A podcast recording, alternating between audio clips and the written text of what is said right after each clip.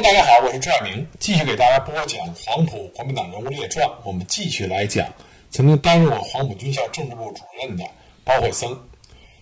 上一集呢，我们讲到了包惠僧在一大结束之后，那么动员陈独秀啊，他回到了上海。那么在上海工作一段时间以后，包惠僧又回到了武汉。他回武汉主要的任务是党组织指派他担任中共武汉区。执行委员会书记，并组建和领导工人运动。那包惠僧为了开展工人运动中的工作，他首先找到了著名的律师施洋。施洋这个名字呢，有一些朋友可能比较熟悉，因为在著名的反映京汉铁路大罢工的老电影《风暴》中，那么就有施洋律师的光辉形象。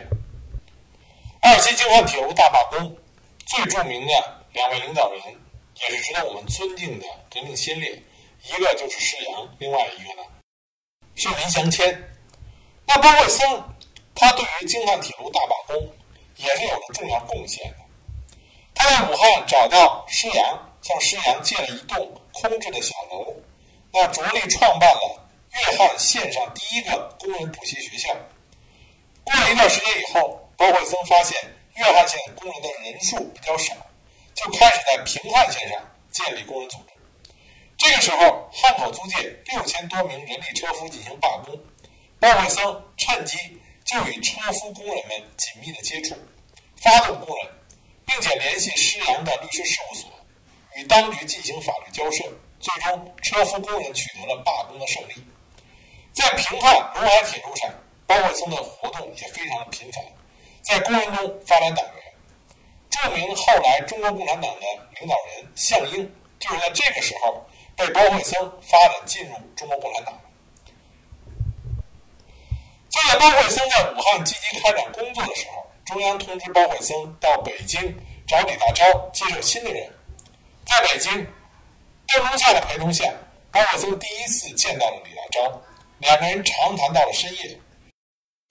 李大钊说：“为了更好的开展工人运动。”我们通过多种途径和努力，准备把我们五个同志安排到北洋政府的交通部工作，不要暴露自己的真实身份，要使用化名，工作时要小心从事。就这样，包惠僧化名包一宇，被分配到了京汉铁路工作。一九二三年二月，爆发了震惊中外的京汉铁路大罢工。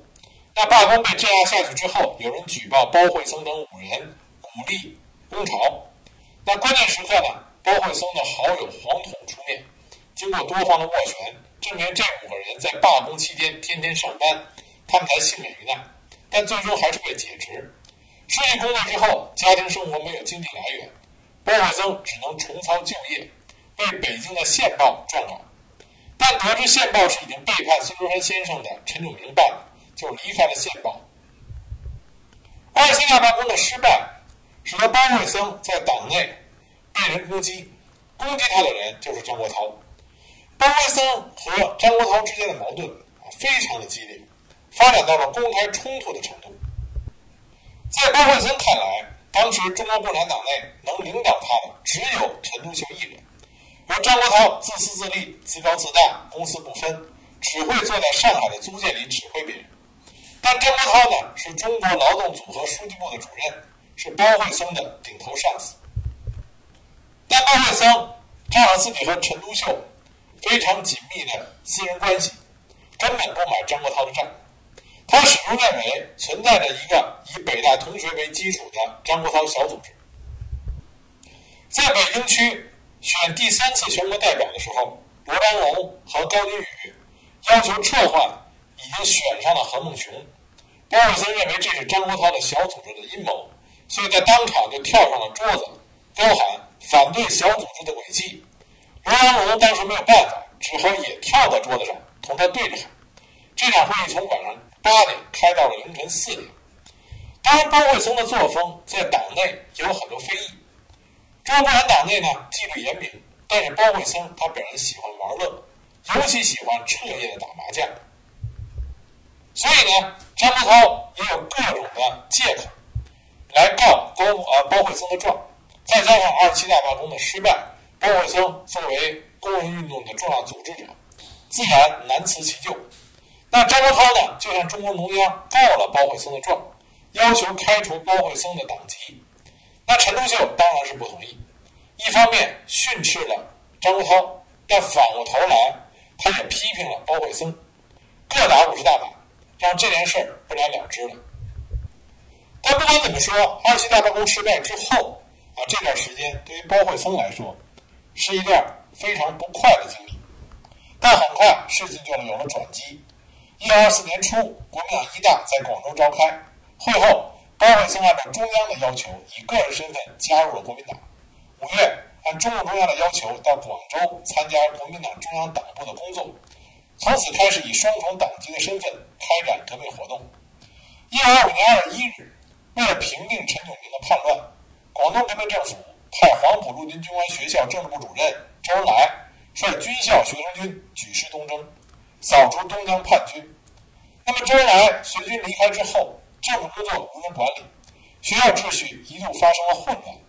为了稳定稳定秩序，中共广东区党委书记陈延年与黄埔陆军军官学校党代表廖仲恺商定，由包惠僧代理学校政治部主任一职。当时黄埔军校的学生分为两派啊，我们经常说，一派呢是青军会，一派呢是四民主义学会。青军会多为共产党员和共青团员，新民主义学会多为国民党右派。两派之间因为政治观点相异，经常针锋相对，从辩论发展到吵架、动手，甚至出现了枪击事件。面对这一个复杂的情况，包惠僧多方的协调，费尽心力。首先，他与学校的教育长钱大钧努力的搞好关系，通过他做好国民党右派师生的工作。包惠僧回忆说：“当时军校的教育长是钱大钧，他是一个小心谨慎的人。我们互相间交换了工作上的意见，倒算是一见如故。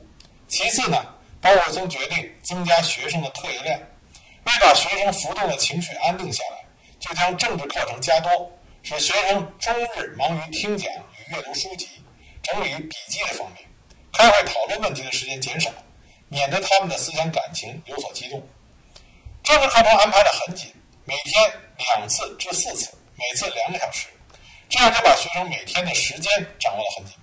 他们除了吃饭、睡觉和军事课程以外，其余的时间都是在课堂上听政治课。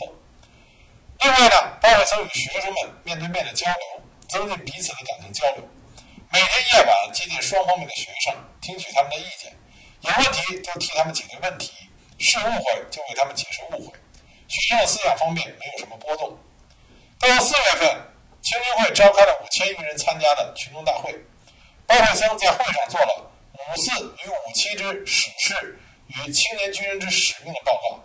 他号召广大青年认清当前的革命形势，为完成革命的胜利而奋斗终生。一九二五年六月，滇桂军阀杨希敏、刘振环发动叛乱，黄埔军校多数的学员奉调参加平叛。校内只留下代理教育长胡谦及政治部主任包惠僧及少数的秘书、副官、参谋，以及一个入伍生连，不到一百人，负责校本部常州的警卫职责，并办理调配船只、输送给养的任务。本来就已经是人少任务重，但这时候又接到前方的命令，在黄埔军校设立第三俘虏收容所，并组成俘虏管理处。学校方面还没有来得及商量处理问题的办法，运送俘虏的几十只民船已经到达了学校门口，陆续上岸。从上午九时起到下午三时止，陆续运到黄埔的俘虏达五千余人，并且他们据说已经有一天多没有吃饭。每人背着一支细点枪机的步枪，腰上还挂了一支鸦片烟枪，东倒西歪，面无人色。不仅要求吃饭，还要求抽鸦片烟。作为政治部主任的包惠僧临危不乱，冷静地处理了这一突发事件。他与大家一起对战俘温语相劝，一面布置警卫，学校大门架了两挺机关枪，组织不同番号的巡查队，分派刚入伍的九十名学生背着枪巡查，持着枪站岗，轮流转换。虽然换来换去还是那九十几个学生，但是确实警卫哨看起来虽然稀疏，但是星罗密布、戒备森严的样子。胡谦当时很不高兴地说：“我们这次收容俘虏不是后勤工作，简直是在前线作战，并且是一次非常艰苦的战斗。包惠僧当时笑着说：“我们作战没有兵，简直是场空城计。”就这样坚持了一天半的时间，出征出征的总队凯旋归来，迅速转移了这批俘虏，学校才恢复了常态。叛乱平息之后，因为周恩来担任国民革命军第一师的党代表，包惠僧开始正式担任黄埔陆军军官学校政治部主任一职。不久呢，包惠僧被派到二十师担任党代表，但很快中山舰事件之后，包惠僧的二十师党代表的职务被解除。不久呢，周恩来办了一个训练班，专门训练从国民革命军第一军撤出来的共产党人。包惠僧呢任政治教官。训练班结束之后，中共中央本来打算派包惠僧去莫斯科学习，但是包惠僧却向中央要求要带自己的妻子同去。那中央没有答应他的要求，莫斯科他也没去成。包惠僧认为这是张国焘小组织在害了他，让他连和陈独秀见面的机会都没有。那后来北伐军占领了武汉以后，包惠僧来到了武汉，经过周恩来的介绍，就见到了当时主持武汉工作的国民党左派邓演达。邓演达呢，就派来筹建黄埔军校武汉分校。但在工作中，包惠僧又与中共中央驻武汉的代表张国焘发生了冲突。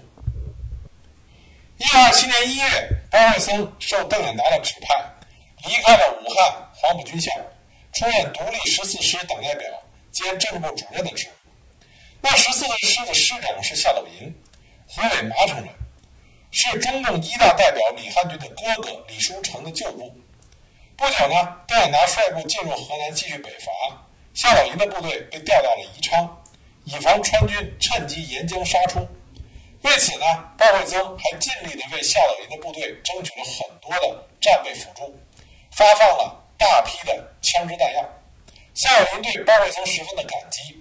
到暗地里，夏斗寅已经和蒋介石进行了电报联络。那这件事后来被爆了出来，让中国共产党，包括在武汉的国民党左派，非常的气愤。不久，负责武汉地区的中共负责人张国焘找包惠僧谈话，他向包惠僧提出了三个问题：一，夏斗寅为什么与蒋介石联系？二，你去宜昌工作那么久？为什么不向党写报告？三，你在宜昌为什么花天酒地、行为不检？那么包惠僧当时承认了前两点的错误，但是对于第三点花天酒地、行为不检，他认为是不实之词。他一气之下就向邓演达提交了辞呈，决定离开夏斗寅的部队。蒋介石在南京发动四一二反革命政变之后，夏斗寅擅自将部队移防沙市。而川军杨森部马上就占领了宜昌，严重威胁了武汉的安全。那远在河南前线的北伐军正忙于战事，邓演达对此十分焦急，就派包惠僧去做夏斗寅的工作。谁知夏斗寅不但不听劝阻，反而围攻武汉，后来干脆投靠了蒋介石。为此，包惠僧遭到了中共中央的严肃批评，险些被开除党籍，最后受到留党察看的处分。这对包惠僧的打击非常大。他开始变得悲观消沉起来。夏斗寅叛变和马日事变之后，那包惠僧呢，接到周恩来的指示，让他去南昌待命，准备参加南昌起义，并且接管中共江西省军委的工作。但有两种说法：一种说是包惠僧当时因病错过了南昌起义；一种说法呢，说他是参加了南昌起义，但是因病没有随着起义部队南下。但不管怎么说，包惠僧和南昌起义的部队擦肩而过。那么，他打算去武汉寻找党组织，但是一路之上，到处都是血雨腥风。包惠僧呢是东躲西藏，再加上这个时候，他对中国共产党的前途已经非常的悲观和失望，所以包惠僧选择了自动脱离中国共产党。而且很快，一九二九年十一月，陈独秀他的这位至交好友，也是他的导师。也因为参加托派组织而被开除了党籍。脱离党组织之后，包惠僧他疏远了中共领导的民主革命和包括陈独秀在内的一些同志。为了生活计，他又重操旧业，以业余的笔名撰写文章。他曾经在上海帮助贺耀祖主编的《现代中国》杂志，后来又在国民党湖北省主席何荣俊的幕下当参议。一九三一年呢？包惠僧借助他与蒋介石在黄埔军校共事过的关系，担任了蒋介石的陆海空军总司令部的参议。九一八事变之后，蒋介石任军事委员会委员长，任命包惠僧为军委会秘书，兼任中央军校政治教官。因为包惠僧过去是著名的中国共产党党员，所以国民党并不信任他。他虽然军衔很高啊，他的军衔是中将，但是没有实权，只担当幕僚的角色。自此之后，包惠僧一直没有什么作为。他唯一可以称道的呢，就是他念着旧情，在陈独秀出狱之后，专门去探望过陈独秀。那陈独秀呢，看见包惠僧来访，当时心情也非常的不错。陈独秀最后逝世的时候，包惠僧啊，在他逝世前也专门赶到陈独秀的家里。可惜他到的比较晚，陈独秀已经陷入了昏迷，啊，两个人没有能够再见上最后一面。一九四四年的时候，包惠僧任国民党内政部户政司的司长。那么有一次，周恩来去内政部拜会部长的时候，碰见了包惠僧。周恩来曾经向包惠僧表示了欢迎他归来的意思，但是包惠僧呢，没有做出。回归中国共产党的这个决定。一九四八年底，国民党在战场上形势急转直下，包惠僧见势不妙，就带着家眷逃到了澳门，栖身于远离澳门市中心的一个僻静小楼，静观大陆时局的变化。既然是在赌城的澳门，包惠僧有的时候呢就会去赌场里玩一圈啊，玩两手，碰碰运气，但是手气呢一直不佳，输多赢少。结果有一次，他在赌场里就碰见了当年共产党的死对头，发动长沙马日事变的许克强。那许克强呢，虽然到了澳门，但是因为之前他在国内也是积累了不少的财富，所以在赌桌上就比已经略发显得穷困潦倒的包惠僧风光不少。因此，包惠僧当时深受刺激，感到愤愤不平。一九四九年十月一日，新中国成立。包惠僧从收音机里边听到了毛泽东在天安门城楼上讲话的声音。报纸上登着毛泽东、朱德、刘少奇、周恩来、董必武的照片。那包惠僧是百感交集，彻夜难眠。二十八年前，这些曾经和他一起创建了共产主义小组和中国共产党的朋友、同事、部下和学生。居然当上了新中国的主席、总理、部长、司令，大权在握。可这个时候的包惠僧，却在澳门的一座破旧的小楼里坐吃山空、捉襟见肘。在思考再三之后，包惠僧在一九四九年十月初，也就是新中国建立之后不久，在澳门给北京发出了一份电报。这份电报这么写的：“北京人民政府周总理。”恩来兄见，兄等以二十余年之艰苦奋斗得有今日，良堪配位。上望以胜利争取和平，以和平与民更始，吊民伐罪，天下归仁也。南天引领，皆胜亲驰，亦有便传，当来勿教。弟包惠僧叩。其实这封电文的意思，包惠僧。就想要求自己回到新中国，回到中国共产党的怀抱。经过一个星期的等待之后，包惠僧收到了中共中央的复电。那一个月后，也就是一九四九年十一月，包惠僧回到了北京。他到京的第二天，董必武就请包惠僧吃饭，因为董必武和包惠僧一起创建了中国共产党武汉的啊湖北的共产主义小组，所以两人相识很久。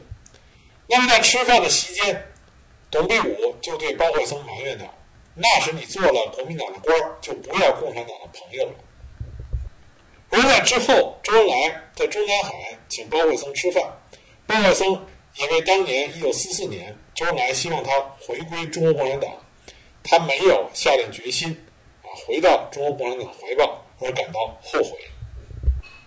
一九五零年，按照周恩来的指示，包惠僧到华北人民革命大学政治研究院学习。毕业之后，被分配到内务部研究室任研究员。此后，他写文章经常用“七五老人”这个笔名。他对这个笔名的解释呢，是把中华比作一棵茂盛的梧桐树，而把自己比作其间的一只小鸟。